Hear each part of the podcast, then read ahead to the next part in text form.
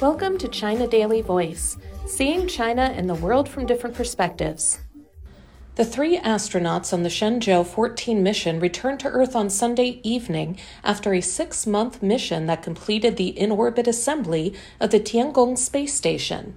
A reentry capsule carrying the crew, Senior Colonel Chen Dong, the mission commander, Senior Colonel Liu Yang, and Senior Colonel Cai Xuzhe touched down on Earth at the Dongfeng landing site in northwestern China's Gobi Desert at 8:09 p.m. after flying 9 hours in a re-entry trajectory.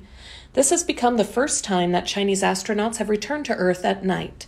Ground recovery personnel soon opened the hatch of the capsule and then conducted preliminary examination on the astronauts' conditions. The crew members told them that they are feeling very good.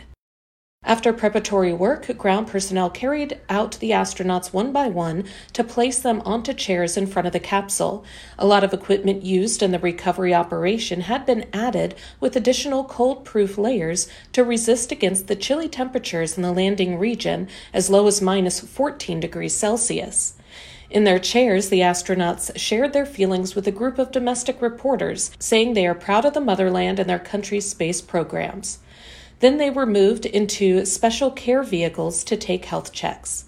Carrying Chen's team, the Shenzhou 14 spacecraft undocked from the Tiangong station at 11:01 a.m. on Sunday. On Friday evening, the Shenzhou 14 team handed over the control of the Tiangong station to the Shenzhou 15 crew. Chen's crew was a third group of visitors to the Chinese station, one of the largest pieces of infrastructure mankind has ever deployed in Earth's orbit.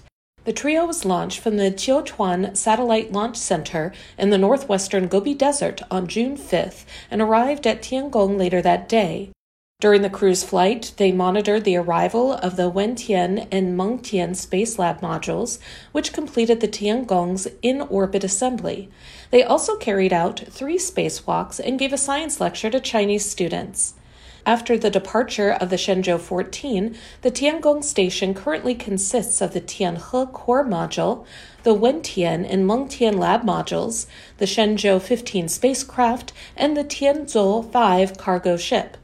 The station is now manned by the Shenzhou 15 mission crew, Major General Fei Junlong, Senior Colonel Deng Qingming, and Senior Colonel Zhang Lu, who arrived on Wednesday. That's all for today. This is Stephanie, and for more news and analysis, by the paper. Until next time.